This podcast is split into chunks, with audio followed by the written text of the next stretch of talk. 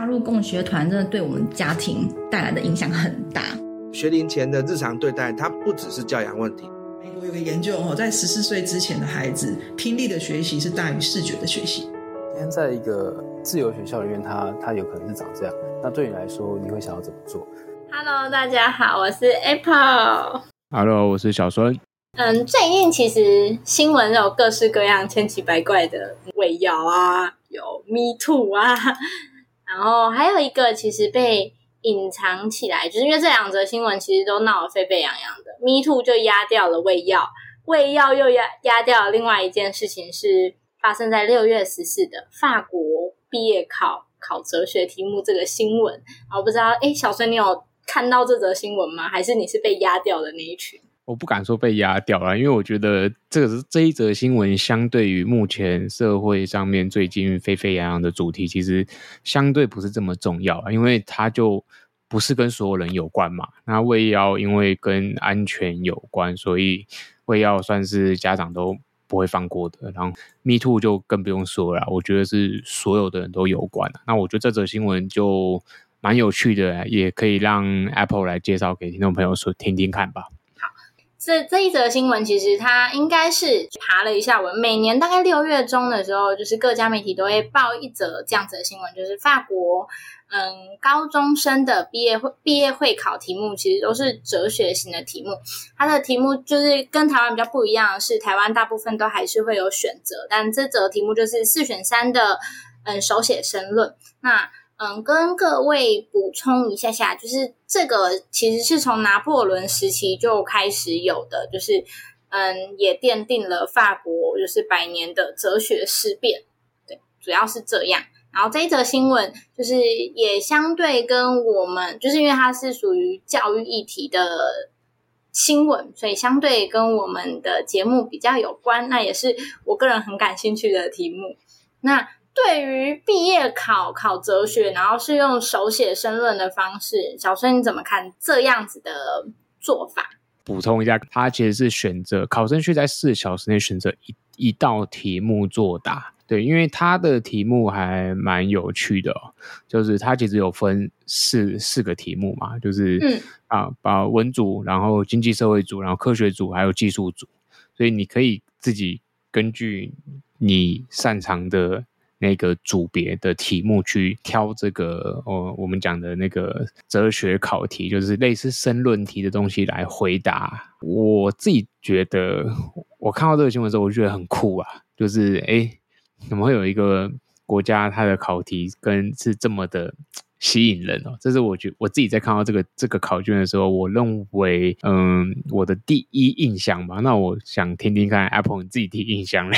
就啊。天呐，也太赞了吧！终于不用再考选择题了，因为就是好，我我过往经验就是 always 四四个选项，删掉两个，永远选错的那一个。就是我很不擅长写选择，我觉得就是它很难。可是如果是写申论题的，我就觉得反而就是在这样子的题目中，我可以完整的抒发我想写的内容。觉得天呐，很赞，很幸福诶，我也想要。嗯，不过我在想啦，也许这中间有一个误差，就是说，会不会是因为我们现在已经是大人，所以对我们来说，我们比较能够抒发这一些议题的想法或者是看法？因为我我确实我在看这个东西的时候，我有想过说，以学生的立场，其实我不知道 Apple，我自己以前做学生的时候。我其实蛮喜欢申论题的啦，应该说我自己以前考大学的时候，我也是靠申论题拿分的。反而我是那种是非题 写得很烂的人，但是我我是蛮觉得这个东西可能跟台湾的考试习惯整个都不一样，因为嗯，我们从小到大大家都是被 选择题，就是你人生最大的考题嘛。对，没错。对啊，然后以前也有，我记得之前我曾经看过一个蛮有趣的文章，我已经忘记，反正也是网络上很久以前写的，就是说选择题永远都有一个正确答案嘛，但是人生其实是一个没有正确答案的一个选择题，所以选择题跟我们现实其实往往我觉得有一个很可怕的呃一个落差，就是说，大家当你习惯选择题去选正确答案这件事情的时候，你的人生可能你也会一直去想说，哎，是不是选这个是正确的啊？选这个是错误的啊？可是我不知道大家怎么想，我自己过到现在，我觉得没有人生没有所谓的正确跟错误，就是你怎么选。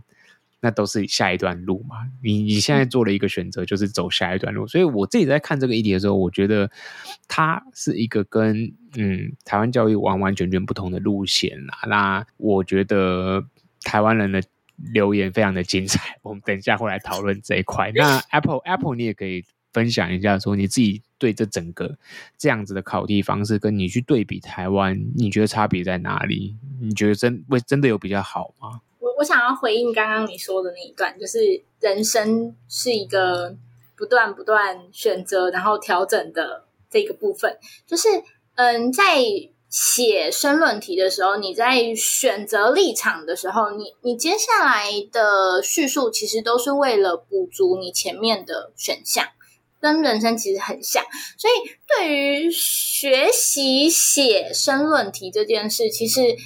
往大的方向去看，它其实就是像在学习怎么对你的人生负责，就是你要怎么把你现在做的这个决定更完善它。然后另外一个部分是跟就是教育的方向其实是有关，就是嗯，亚洲其实大部分都还是背诵填鸭，毕竟就是也都这样七十几年了，那。嗯，法国之所以这样，是从就是拿拿破仑那个时候就开始，就是开始有百年的哲学思辨，就是他那时候就把嗯哲学这门课列入高三的重点科目。那他其实是拉掉法语课，就是他把法语课的时数拿去上哲学课。然后我有一个我觉得蛮有趣的，就是底下有一个老师说。就是老师们在教授哲学课的时候，他们其实是要拉掉自己的思想，就是我要不知道答案，我不可以把答案说出来，我要无知。就是老老师们的留言是他们在授课的时候，就是要不断的无知，然后去进行哲学课，我觉得蛮有趣的。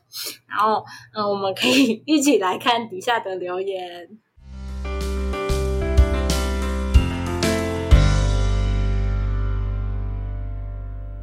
后，哎，从我觉得很精彩的一个，就是跟他他的留言刚好跟 台湾的，就是考试很像。他说考一堆没有屁用的题目，和台湾的素养升学考试一样。对，但这个我觉得我们可以晚一点点，我们再回来提。那我们就是接着来看其他几个留言。一个叫做 Alan 的人，他说。台湾教育太懒了，所以才会有一些无所谓的东西。然后同样就是底下留言是，他就说台湾还是走不出标准答案的教学。然后有一个家长很有趣哦，他就说不行，像我的小孩失去了正确答案，要怎么考到台大一？我觉得这个留言超有趣的。你怎么看这三则留言？我觉得一则一则看好了，好不好？你觉得要哪一则先来回应？先来回应吗？嗯，台湾教育太懒了，所以才会一直才会一些无所谓的东西。我觉得无所谓的东西，其实我不太知道他所谓的无所谓是指什么。太懒了这件事呢？太懒哦，我觉得也很难定义，因为所谓的教育太懒，我不太确定这一个网友他的评论到底是在在指说什么东西懒啊？因为因为。如果你是说演变很懒嘛，可是我觉得台湾教育并不会懒啦。我说实在话，就是你会发现台湾教育其实这三四十年一直有在，一直有一些新的东西，还是有，还是有在滚动啦。所以我其实没有没有特别同意他这一则，就是说好像台湾教育很懒，因为其实你放眼全世界，每一个国家的教育体制都不会有太大的变动嘛。对对，因为你想看这个、嗯、这个教育的变动，它不是一个好像你你今天朝令夕改，突然间政府换了，你就什么东西全部可以换。你知道，就是家长会不断的一直靠腰嘛，就是 会有各式各样的这些评论出来。所以我我觉得这一则评论我没有很认同，就是说，因为第一个他讲的不是很清楚，就是好像说，哎，就是他对教育有一点批评嘛，但是，嗯，我我觉得他。背后的脉络他没有写出来啦，所以我个人就诶、欸、比较会把它放在一边不予置评啊，这样子。OK，好，那接着看他底下回应他的，因为我觉得他们其实是类似的，就是关于太郎，我觉得他是指阅卷老师这件事，因为底下的留言是说台湾还是走不出标准的答案。哦，标准答案的教学，okay 对，所以我在看完之后，我发现他应该是在说阅卷老师是相对于不那么愿意花心力去改吗？不确定，我我也其实不太知道他到底在说什么。欸、这个我不赞同哎、欸，这个这个我真的不赞同，你知道为什么吗？嗯、就是你自己是国文老师，对不对？对，我们的国国中、高中会考都有考作文啊，对不对？嗯、那。不，我觉得你说阅卷老师来没有啊？他们还是要改作文啊，嗯，对不对？所以我，我觉得这个这个不不中立哦，就是这他明显他没有去看到说 台湾的考试里面也有啊，也有类似这种申论你，就作文嘛，只是说作文不，他、嗯、不算是面对这种问题提出解答，但是我觉得并不是因为阅卷老师懒，因为如果阅卷老师懒，那就全部都是是非题选择题就好了，而是整个大家对于。学习的评估系统，呃，看法不同啦。我个人是这样觉得。嗯，因为他底下就是在同一，那是一一大串留言串，底下另外一个范先生说，就是台湾就是贪图批改方便，太多选择题会害死学生。就是这一个立场，他其实比较，我不知道怎么讲，他就是他说太多选择反而会害死学生，然后为了满足虚满足高分的虚荣心，所以大家都沦为背题目的机器。我觉得哇，很凶哎、这一则，这样就是这是虽然就是仪式是就是这样子，但是他的指责很凶。这一则有有一些部分我认同啦，但是我还是觉得今天这个这个选择题的演变，对不对？其实最早以前联考的时候，那时候是复选题嘛，对不对？嗯、你可以看大家死的有，有多惨嘛，就是说。当你今天 不用选择题的标准去衡量你的学习成果的时候，你用更复杂的方式，其实你可以看它对于整体的考试这件事情的鉴别度、难易度会提升的非常的大。也就是说，我认为其实台湾整体的教育，它是某种程度是尝试着对学生更友善，因为像你后来变成的会考这些系统，其实它的积分计算方式都比以前联考要来的。呃，我们讲和蔼可亲多了吧？嗯，对不对？我不知道，我不知道 Apple 你自己有没有经历过联考？但是因为我自己其实没有经历过，可是我 我有写过以前联考的考题，我觉得考别人真的是难到一个不行啊！我考的是学测，对啊，我知道啊，我也是考学测啊，所以但是我我们我觉得以前我们有看过联考的考题，然后嗯、呃、啊，我比你还要大，所以我是第一届。就是国中考高中学学测的第一届，对，所以其实那时候的制度变化很多，但是我认为，其实台湾现在的考试，某种程度已经对，已经是展现出一种大家对呃学生的友善了，测试方式的友善啦。嗯、对，我的看法是这样子啊，就是高分虚荣心这一部分，我觉得比比较不是虚荣心诶、欸，应该就是。避免打击学习信心吧。我我的理解啊，就是往往好的方向去思考。我认为不是满足高分虚荣心，就比较像是就是不要一个不小心就丧失原本仅有的自信。对，但是我我我同意那个沦为考试机器。我觉得会真的会导致学生变成就是考高分的机器。然后，嗯，我想要接着往下带的是底下的留言。他是说，台湾就算考这种题目，也也会像当年的三民主义一样，发展出一套答题模式。然后底下很特别哦，底下就开始出现了哲学补习班。我觉得这个这五个字真的是 超精彩。你怎么看哲学补习班这五个字？我在想啦。就是会写出这个东西的人，对不对？他应该是完全不懂哲学啊。就是因为如果说你真的对哲学有点研究，或者说你有在看哲学的书的话，或是好，如果你看过那个网红那个超级歪他做的那些哲学的那那那一些系列，我觉得你大概会发现说，看哲学就是一个没有答案的东西。所以我个人是不会觉得哲学补习班这种东西能成功，可是我还是觉得他提出的概念是很新颖的，就是在台湾有有有有没有可能变成一种哲学补习班这件事情，我觉得它是有可能的，可是。我认为真正懂哲学的人，你会知道说，这种补习班根本就，如果你懂，你就不会去上。但是我认为家长会被买单，因为家长不懂哲学嘛。就是如果如果如果说家长是完全没有哲学底的，他觉得说，哦，今天要考哲学，诶，可以啊，那我就去带让小孩去补哲学。但我我觉得这事情是讲得通的，就是就这在台湾，反正。你要学什么，你就是去找补习班。然后，这是我觉得，呃，我目前在实验教育场域碰到这么多的家长，嗯，大家基本上九成的人，就甚至我说九成九吧，我觉得其实都还是这一套思维啊，就是觉得学什么就找什么补习班，找什么老师。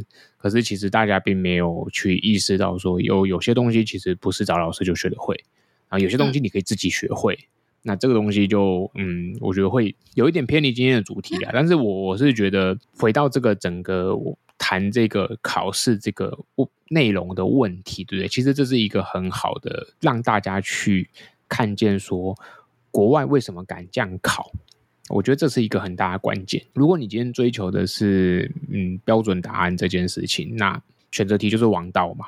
因为选择题没有所谓的对啊，就没有没有模糊地带，就是你。你反正再怎么样都有一个答案是对的，那就算你用猜的，也可能猜中四分之一分。就像人家讲说，一张考卷 A、B、C、D，你全部猜 A，全部猜 B，全部猜 C，你就会有四分之一的分数嘛？对，因为它是平均去落落点去，让你全部猜一样答案，可以至少拿到一点基本分。那可是我觉得大家对学习的思维是完完全全不同的。就是说，你今天拿台湾跟法国的的制度去比啦，我觉得是。嗯，两个国家对学生学习的思维这件事情是追根究底的不同。就是亚洲社会，就是很很强调这个计算或者是说嗯知识的背诵这件事情。可是我觉得在法国这个考试里面，嗯，我觉得给大家最大的冲击应该是说，这些题目都不是呃透过。计算或者是透过背诵可以拿分的，我在里面讲一题好了，就是他说文组的考题为 文化能否让我们更具人性？好，然后还有我们可否放弃真理？我、靠，这这都都这种题目，你跟我说哲学补习班要怎么补？我其实真的不知道，因为人性是什么？就是这个东西大家没有办法去定论嘛，对不对？每个人心中的人性可能不太一样，有人觉得说哦，慈悲是一种人性，或者说哎，有人觉得嗯。关爱世人是一种人性，就是说人性的展现有无限多种啊。那可是今天这样这样子的题目出来的时候，我觉得台湾家长最大的反应就是跟刚刚那个文章讲的一样，就是你出这种题目，怎么我怎么证明我的小孩比别人优秀，或者说我怎么证明我的小孩比别人笨，或者说你你怎么评价我的小孩比别人笨？这个这个东西会是，所以你看这背后有很大的东西是家长的。观念追根究底已经扭曲了，我觉得这是一个很可悲的事情啊。好，这是再讲下去又继续 diss 这些家长，但是我我是真心这样子觉得啦，就是说家长，如果你你的看法就是觉得说，你今天小孩出社会，你就是要，或者说小孩面对考试，你就是要比人家优秀这件事情，其实我觉得对于孩子是一个嗯蛮大的一个。压迫啦，这是我的看法。好，那我们听听 Apple 的看法。好，那在讲我看法之前，哎，你刚刚的那个题目应该是前几年的，因为我记得今年的题目，我之所以很很开心的原因是它是几级幸福，就是幸福是否是个理性的问题。哦，这题真的好美哦，就是我我都要有粉红泡泡了。就是我觉得你刚才讲应该是前几题前几年的，但没关系，就是它一样是就是就是很开放的答案，它应该是否。个人的，然后就是我在看那个哲学补习班三个这五个字的时候，我其实重点只在补习班，就是真的就是像小孙刚才提的，什么都丢补习班，补习班好像就是一个 记忆吐司的概念，好像什么都可以在补习班里面找到答案。但是补习班真的能够给学生孩子找到他自己的方向吗？就是这是我自己画的一个大问号。那哲学补习班到底要干嘛？难不成他只是教你如何写的好吗？那如果只是教如何写的好，就会有点像是底下另外一个留言，他就说表面上看起来没有标准答案，但最终分数还是掌握在阅卷老师的价值观。就是难道哲学补习班是一个 命中 命中阅卷老师价值观的一个产地吗？我不知道。我在看到这五个字的时候，我我满脑子就是充满了疑惑、好奇，然后有点想 diss 他，但是先不管。对，就是主要是我觉得 很有趣。那我想要接着往下带，我刚刚提到的那一个家长说的，就是表面上没有标准答案，但最终分数还不是靠阅卷老师的价值观，是因为这一个。这个人，这个李先生的不信任，还是他对于哲学的误解，还是对于阅卷老师的误解？我我不知道你怎么看这一句话。我觉得这是一个蛮好玩的问题，包括说阿鹏你刚刚讲的这个阅卷老师的价值观，因为其实如果你放在大学的学习里面来看的话，确实没有错，就是说。同样一题申论题，而你写的东西如果是老师喜欢的方向，或者是他喜欢的内容，那其实你拿的分数会比较高。可是这是申论题啊，我先讲申论题跟哲学是完全不同的东西。就是今天法法国他们今天考的这个所谓的哲学题目，它其实严格来说它也不是申论题。就是说申论题有点像说你今天对这个议题的你的看法，你你去引用里面的资料，然后你去提出怎么样的见解。可是。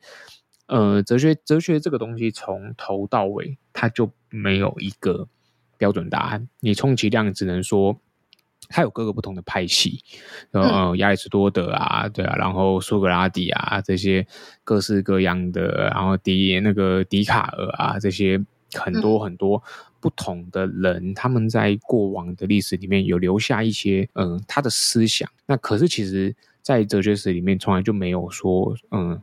谁是对的，谁是错的？所以我，我我自己觉得提出这个问题、嗯、提出这个想法的人，他第一个是说，哎，他其实并不了解哲学。好，我得要跟听众朋友补充，就是我也没有很了解哲学。就是我最近跟我们的朋友看了蛮多，就是看了一些哲学的讨论的书，我更觉得说，天哪，哲学有时候常常看完都怀疑人生，你就不知道自己到底在看什么。因为哲学就是一个没有答案的东西嘛。所以你常常在看哲学的书里面的时候，我觉得如果你越想要看到一些答案，其实你就会被 被蒙蔽了双眼。就哦，我什么东西蒙蔽了我的双眼？其实就是你的答案嘛。就是你想要你想要去找到的那个答案，它会成为你学习哲学里面的一个很大的障碍。所以呃，如果说今天真的整个台湾的整体大家都知道哲学在干嘛，那我觉得大家对于这个哲学考试的看法会。有一个彻底的反转。我认为哲学追根究底就是思辨，就是你到底这个学生有没有思辨能力？那过往的系统，大部分人家觉得说思辨就大学在做就好了嘛，或者是哦，你你现在就是要学这些东西很重要啊，就是讲一些这些，就是都是呃社会主流，就是告诉你说哦，没有你在高中前你就是把基础知识学背的滚瓜烂熟，你你这些思辨等你大学就会。可是我认为西方国家之所以重视哲学思辨，而且是在很小的年纪，他们就在做。那我觉得是有原因的啦。这个东西如果真的要拉出来讨论，我觉得就又可以拉很多很深的议题，包括说，对啊，就是从很小在教的东西里面，就大家的方向就很不同。但是，呃，我会推荐大家可以去看一些国外教育的一些，呃，有人在分享，然后有人在分享他们的考试，有人在分享他们的制度，你会发现说，这东西一样没有对错。好，我觉得这是我们节目最大的核心宗旨，就是我们去看待这一点的时候，从来都没有对跟错，因为你会发现他们的系统有他们存在的问题，那我们的系统有我们存在的问题，所以最终这里面还是包含了一点哲学，就是如果你真的想要去比较这个问题，它就像一个哲学答案一样，它是没有答案的，所以我的看法大概会是落在这边啦。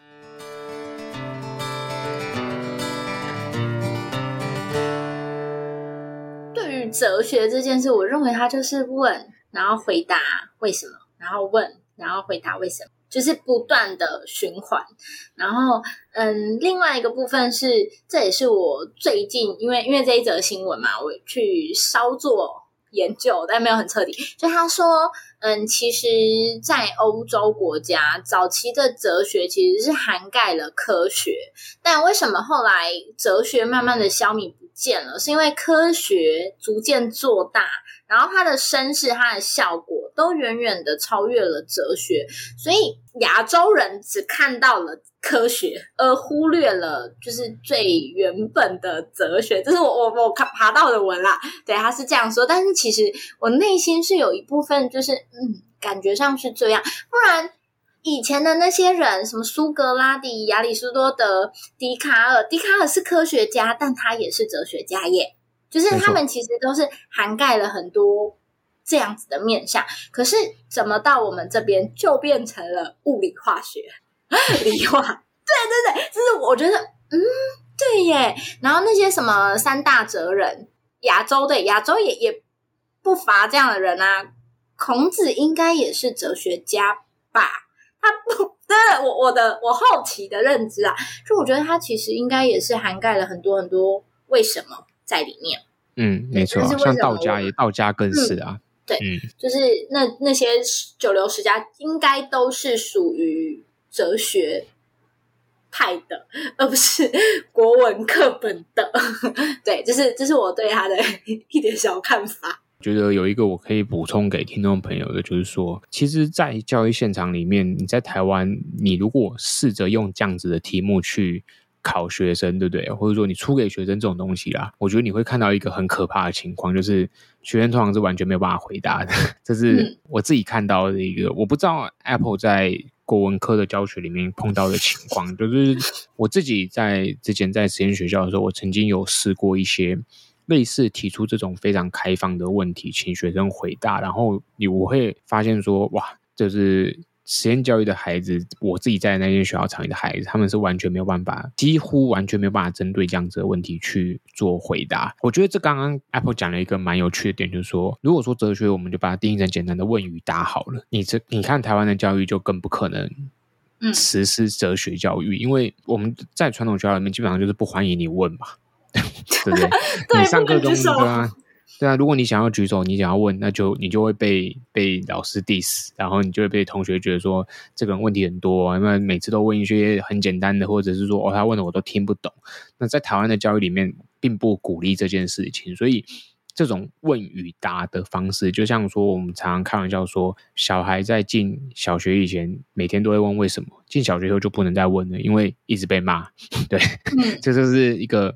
很现实的状况，所以我觉得哲学这个东西，首先你第一件事就是要打开你的耳朵，去让人家去听人家在问什么。那这也是嗯，苏格拉底以前那个诘问法很很靠要的地方嘛，他就一直一直针对你的 问题里面去问。但是我。我其实蛮喜欢的啦，就是你今天如果去看一些教你怎么问问问题的书吧，或者说我我推荐 Apple 给你的那几本里面，其实他们都有谈到这一这一块，所以我觉得哲学的题目，哎，这是一个很有趣的、很有趣的东西啦，很值得可以讨继续往下，大家在讨论这个制度到底我们怎么会变成这样子呢？台湾的小朋友确实在刚看到这样的题目的时候，会就是靠腰自杀小。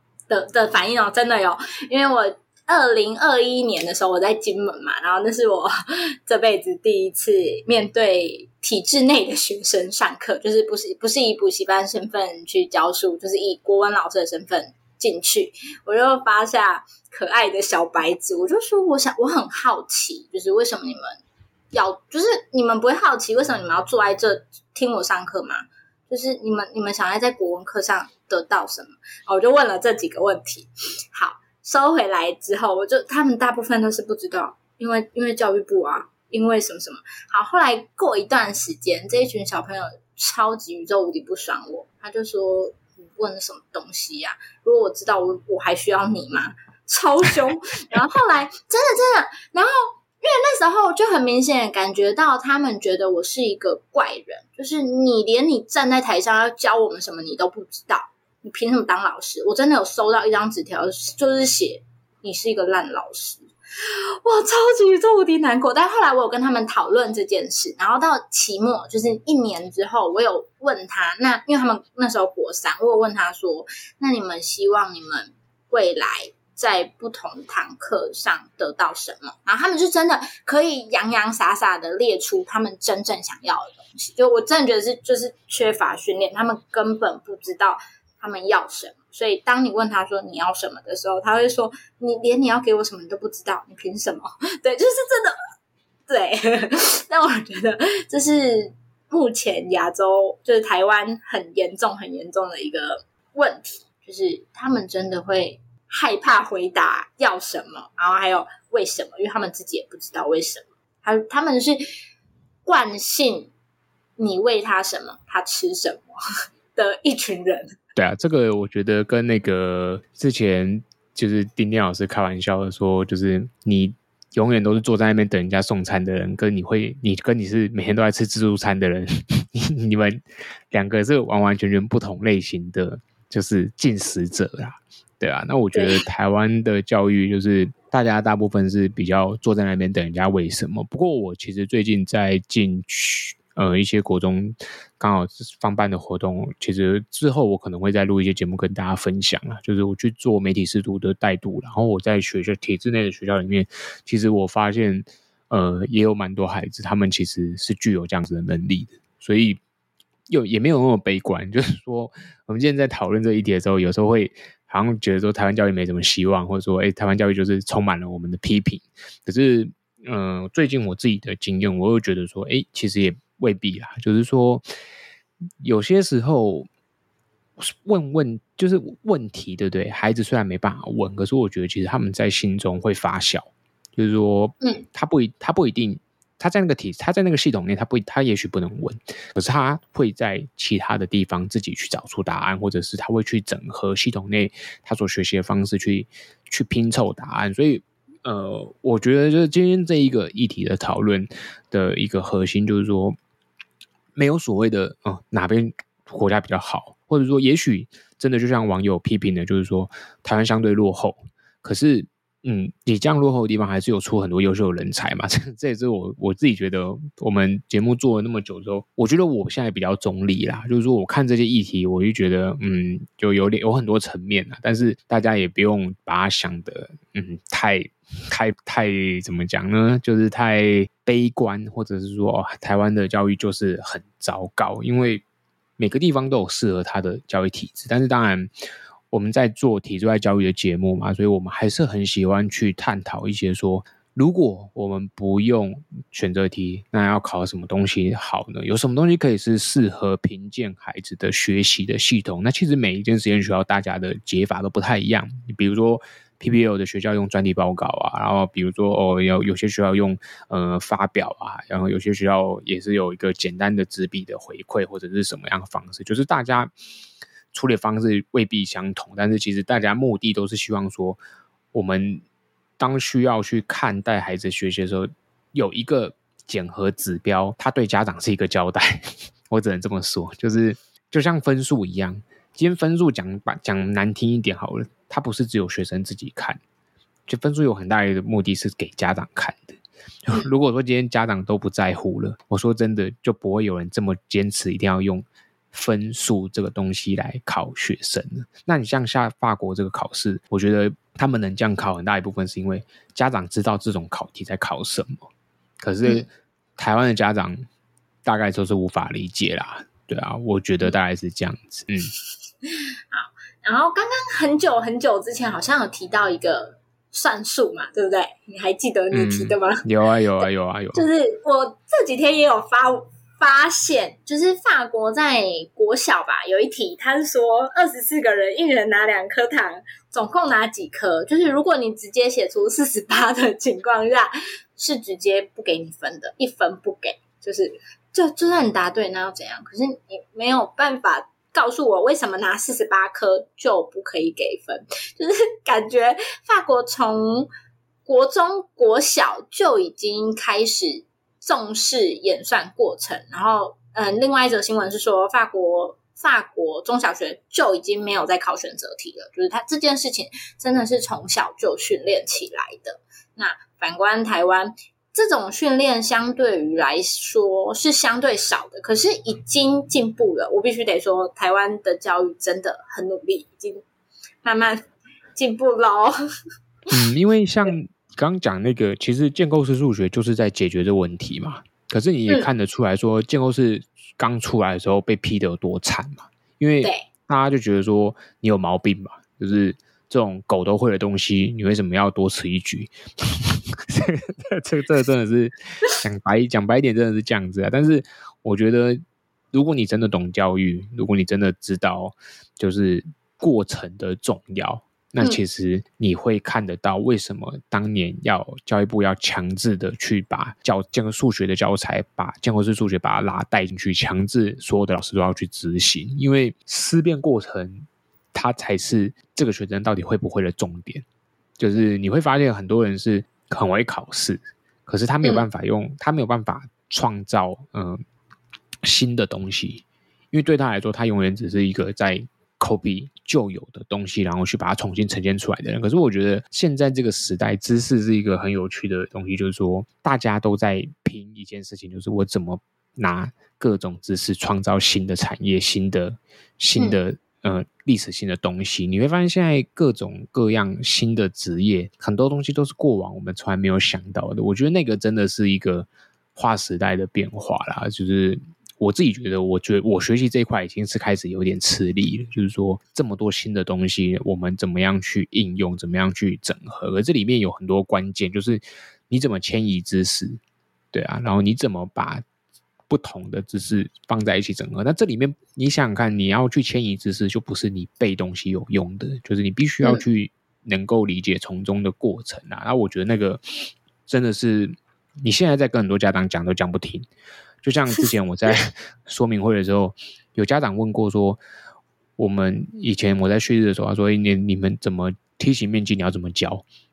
所以对对他来说，梯形面积就是公式嘛，对不对？嗯，上底下下底乘以高除以二嘛。他他觉得这边没有为什么。可是如果你真的懂数学，这个题这个东西，剪成三角形啊？对啊，是吗？你会你你就把它除回来嘛。所以它是把它是把梯形面积变放大之后变成一个一另外一个图形之后，你再把它砍掉一半，你就知道它本来的形状所占的那个总面积。这东西其实我不知道，我说真的我也不知道。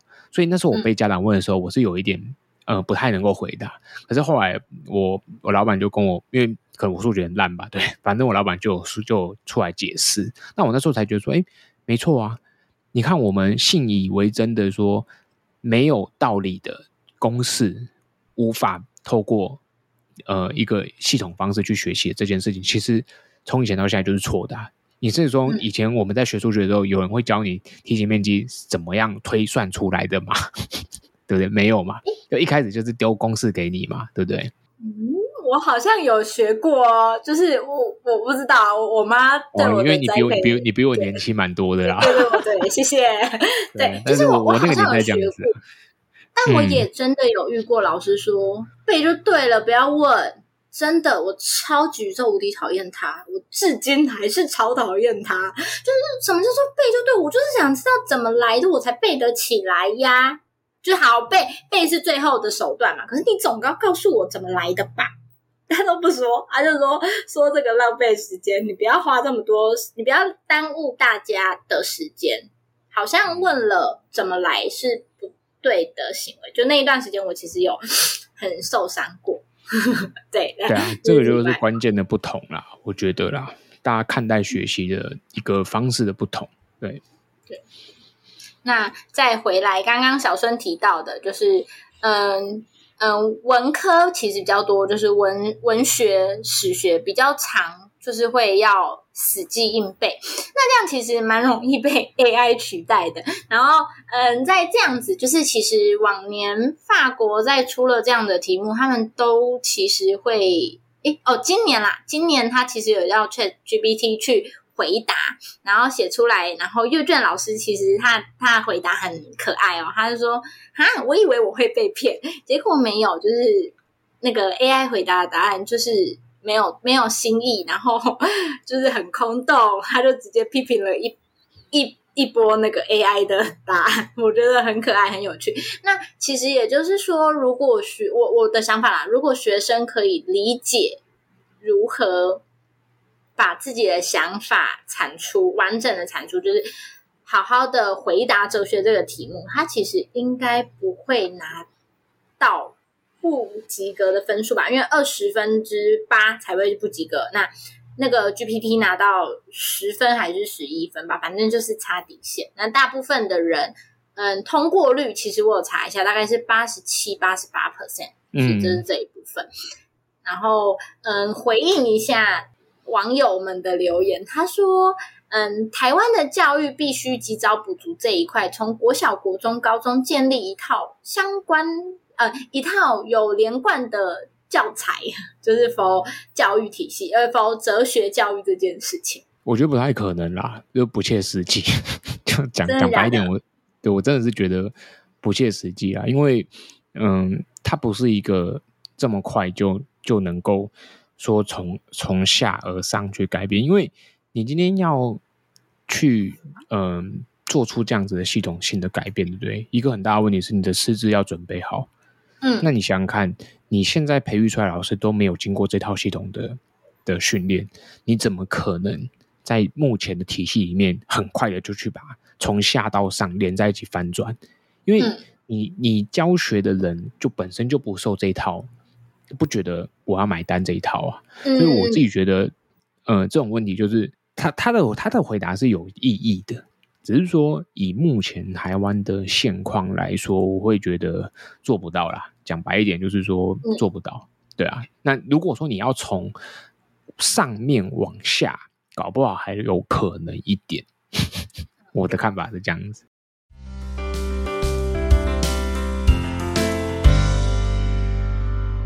针对哲学考试，你觉得？其实他们应该有，也是有想要检验那一群高中生的能力吧？你你觉得呢？有吗？我觉得一定有啊，就是每一个考试的目的是很明确的嘛。那我认为他们这个考试，简单的讲，就是要去判别说这个人他有没有思辨能力，还是说他就只是一个他都是讲人家想听的东西。的这个东西的差别，我觉得是很大。那包括说刚刚讲到的这个 ChatGPT 的回答，我觉得其实现在网上很多人就大家就开始意识到嘛，就说 ChatGPT 就像一个你很会讲干话的朋友，可是那个干话就是往往没有什么深度。